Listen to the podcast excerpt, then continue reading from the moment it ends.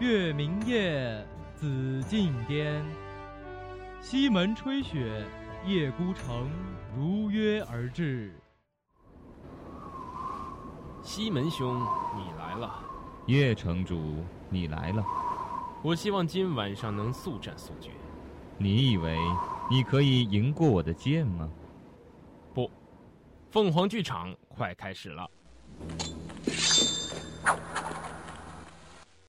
谁在上面打架？好吵啊！不知道凤凰剧场开始了吗？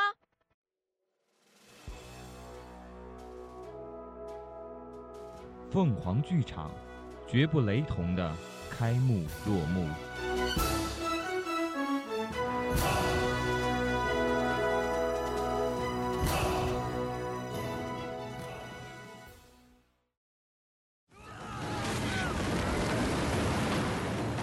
金戈铁马，硝烟过，生灵涂炭。此时天下二分，允渠两国各霸天下。归甲历九百一十三年，允国大将司马，驱国新王阳，大战崤山凤梨谷，血洒满了山涧，泪浇遍了山川。一场瓢泼大雨倾覆，血水、泪水、雨水。冲刷着尸骨，故事淹没在这片残骸中。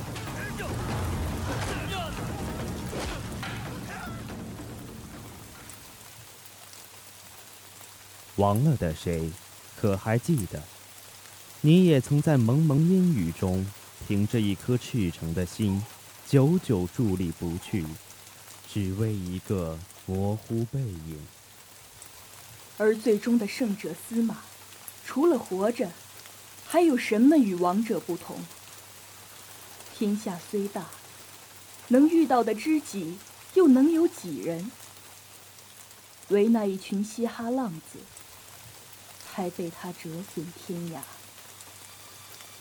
十年，他还留在漓江畔，看花开，看潮落。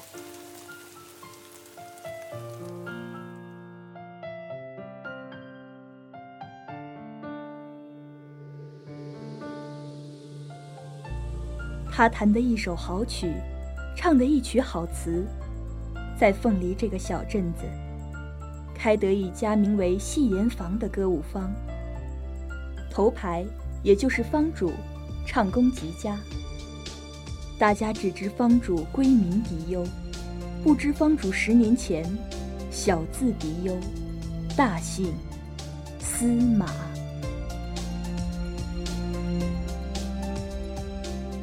一剑一琴，酒一壶，一人饮酒，醉深独。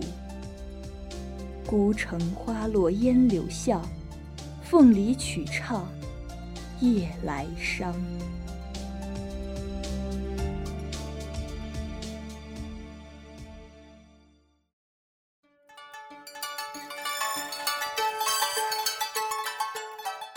小二。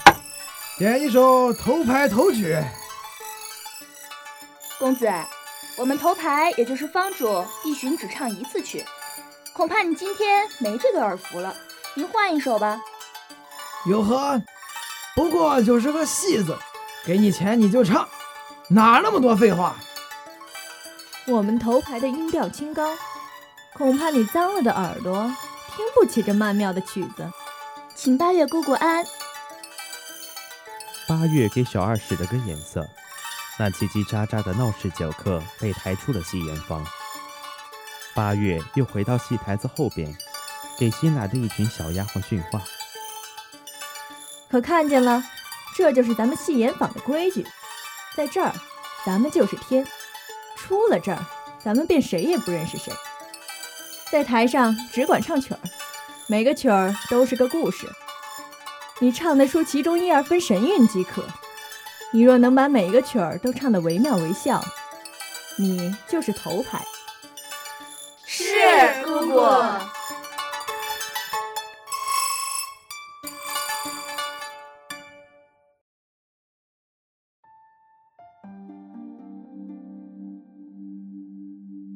八月在园子里折了几只海棠，插在琉璃瓦罐里，捧在手上。推开阁楼的门，看见迪优还是老样子，斜靠在榻上，两只腿叠在一起，唇瓣煞白，看得出他身子愈发的不好了。可腰板还是挺得笔直，毕竟是提过利剑、杀过冲锋的大将。在阁楼的迪优只会做一个动作，就是怔愣地盯着窗外，遥望着漓江，看朝阳和晚霞，看高山和白帆，看过去的人，都在这条江中映出影子来，让迪优舍不得离开。八月进来，迪优没有察觉，他是闻见海棠甜腻的香气，才回过了头。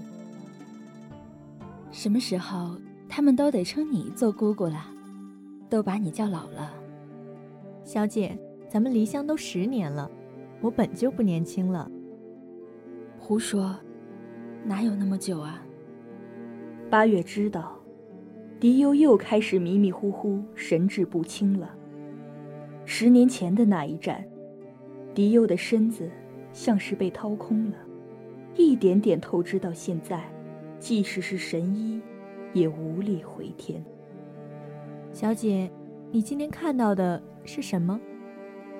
没什么，我就是想看看他有没有活成他想要的样子。小姐怎么还在想他呀？是啊，他该是我最恨的人啊！我不能再想了。一生戎马倔强的迪优。如今却变成了这个样子，让八月看得心疼。八月的眼泪啪嗒啪嗒掉在手背上。他给迪优掖好了被角，看着迪优时而皱眉，时而咧开嘴笑。八月心里想：如若那个人在迪优走之前不来一次，会不会成了迪优终身的遗憾？只听迪优嘴里喃喃：“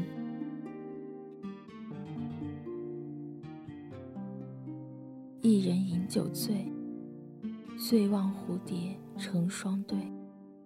对偶佳作，寄心碎。”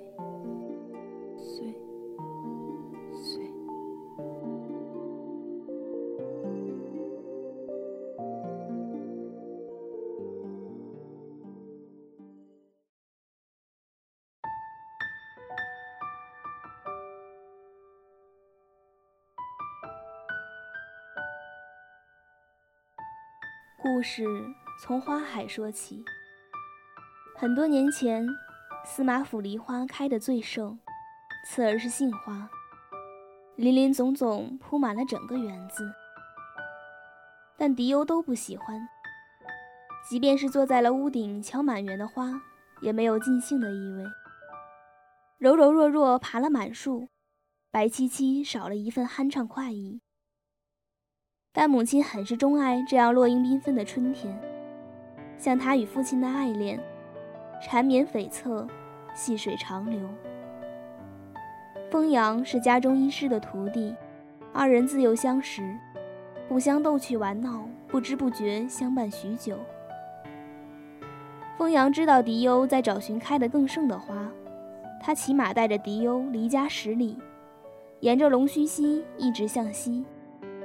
迪优渐渐嗅到香气，怔愣地跃下马，望着满林的桃花，不肯眨眼。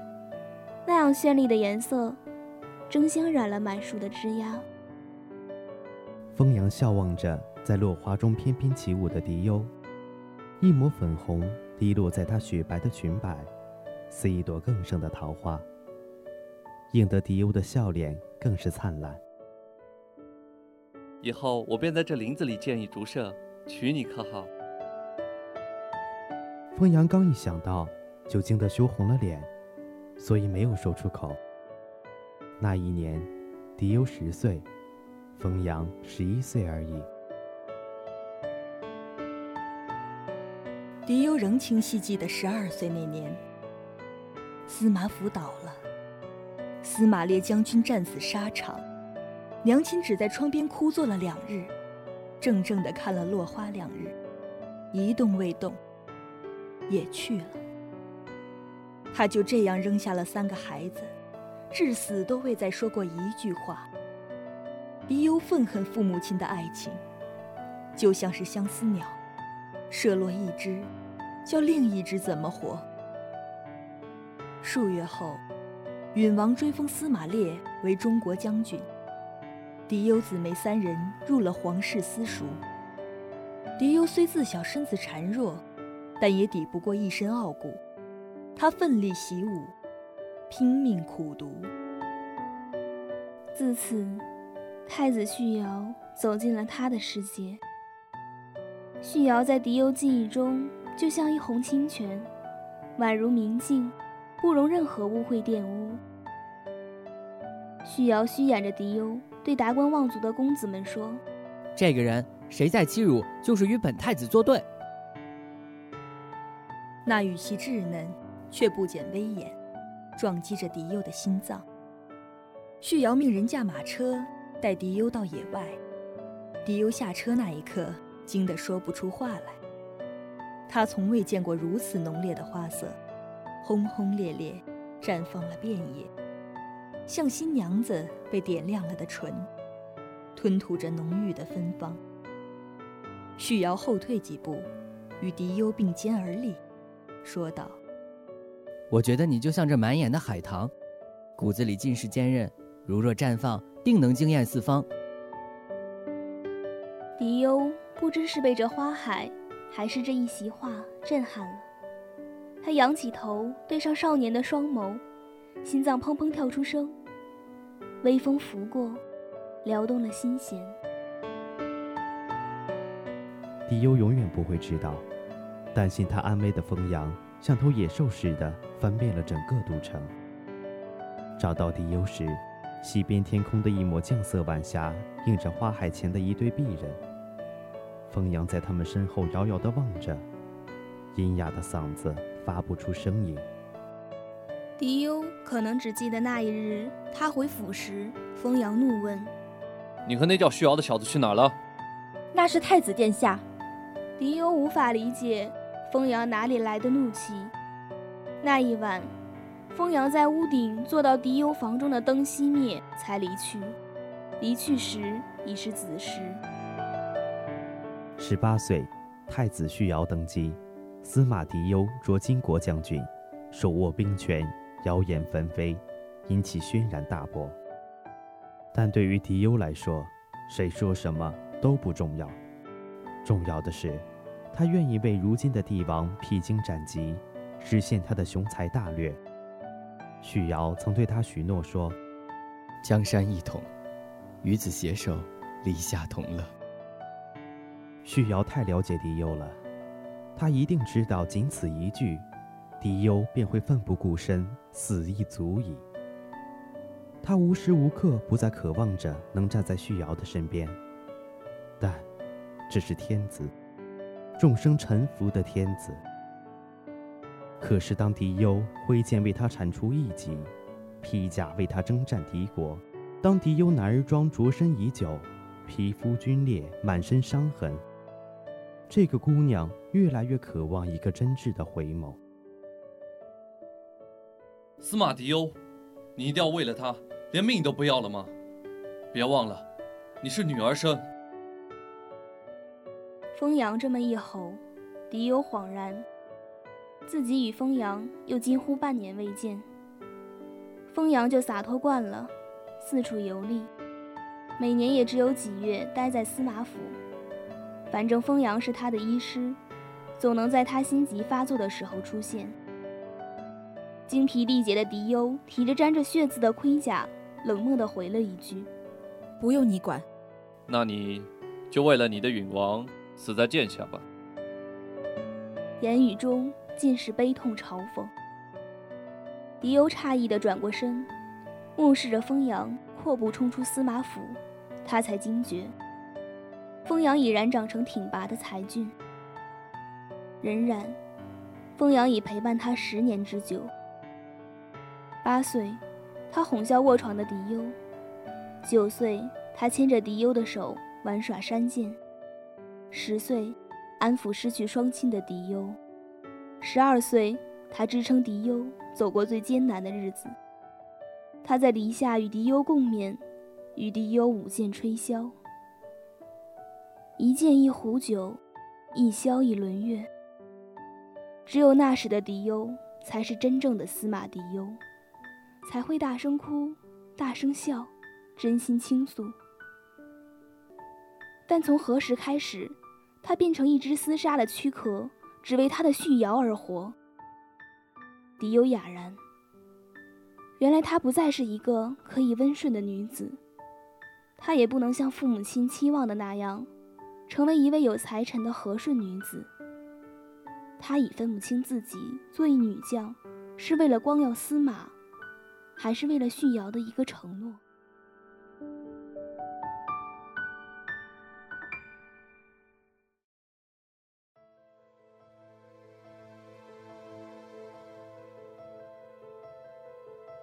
是夜，风阳进宫觐见旭瑶，非常直率的说出心里话。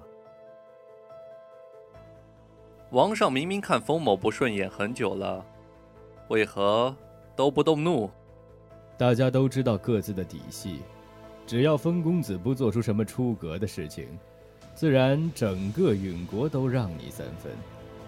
王上言重了，封某人微言轻，就看重一件事。那就是迪优，要是王上不懂得疼惜，归还给封某便是。你放心好了，孤眼中之物，从无拱手他人的道理。但愿如此。一只孤雁立在枯枝上，此时的宫城一场寒冷，一场难见硝烟的战争。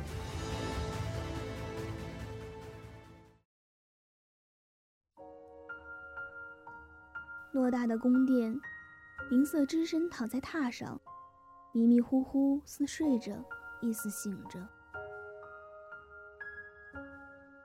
渠王有命，薛氏之女名色，腊月初九封王氏，初十嫁往允国，皆曲允之好。臣女听命。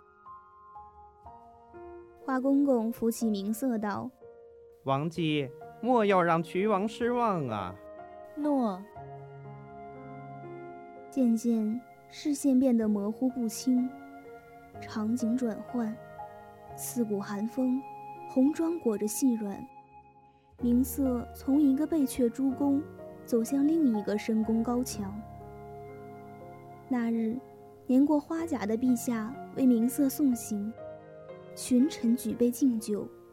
明色遥遥地望着太子府，对着那个方向，举起酒杯，一饮而尽，心道：“南疆，我替你守；允国，我替你斩。”明色猛地睁开双眼，一挥手，打碎了榻前的茶杯。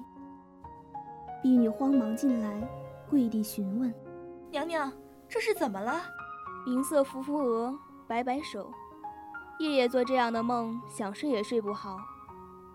明瑟起身坐在书案前，提笔道：“林花谢了春江，太匆匆。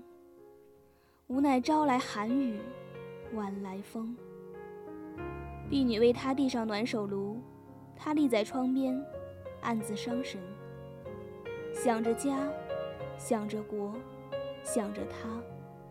他时时刻刻。不忘记自己生来就是为了替曲国太子做些什么。他想，女人最是善妒，那司马迪又爱允王，怕是孩童都看得清楚。没了司马，是不是允王就少了左膀右臂？明日去请司马将军入宫，就说他长得像本宫的一位故人。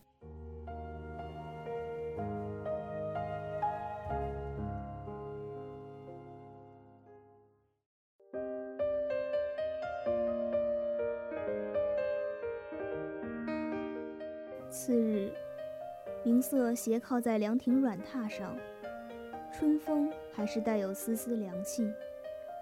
毯子滑至膝处，看上去妩媚撩人。明色的婢女见二人僵持不下，说道：“放肆！你眼前所见乃仅在王后之下的明色夫人，为何不跪？”哦，你所见是朝廷一品将军，你为何不跪？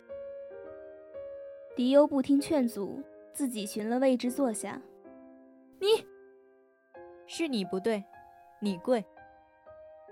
明色坐起身，露出亲近的笑容。这丫鬟啊，是随本宫从衢国至此的，还不太懂规矩。我是叫你，明色，你跪。你大胆！将军这是为何？你我第一次相见，不必为长幼尊卑大动干戈的。夫人知道就好。不知为何，我就是觉得你是个细作。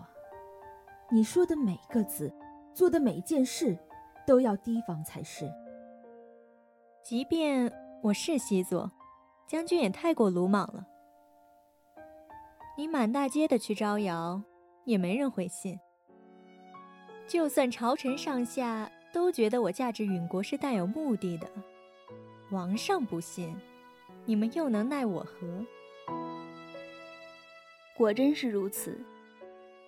自从明瑟嫁来允国，旭瑶像是丢了魂儿似的迷着这位明瑟夫人，无论是对允国朝堂，还是对曲国使臣，都做得滴水不漏。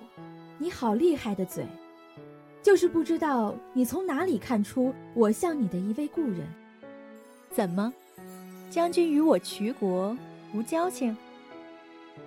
明瑟站起身，向凉亭远处望去，王上正朝这边走来。我会让将军与我渠国缔结情谊的。你我看彼此都不顺眼，你这细作又何必惺惺作态？明色未怒反笑。向狄优跨进一步，低声道：“没错。”狄优一愣，盯着这张近似雕刻的精致面孔，上前一步：“难道你承认自己是细作了？”司马将军，你英勇一世，可毕竟是女儿身。我懂你爱慕王上的感受，想必你也会理解我的。我如何过得更加安稳，还是得靠将军您啊。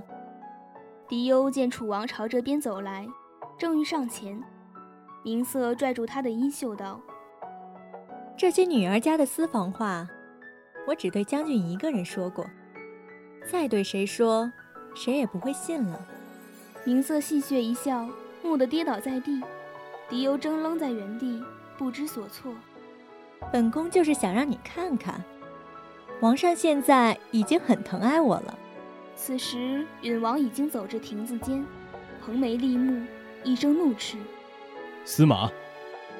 旭瑶竟然唤他司马，他屈膝跪在地上，却仍昂着头，没有说话。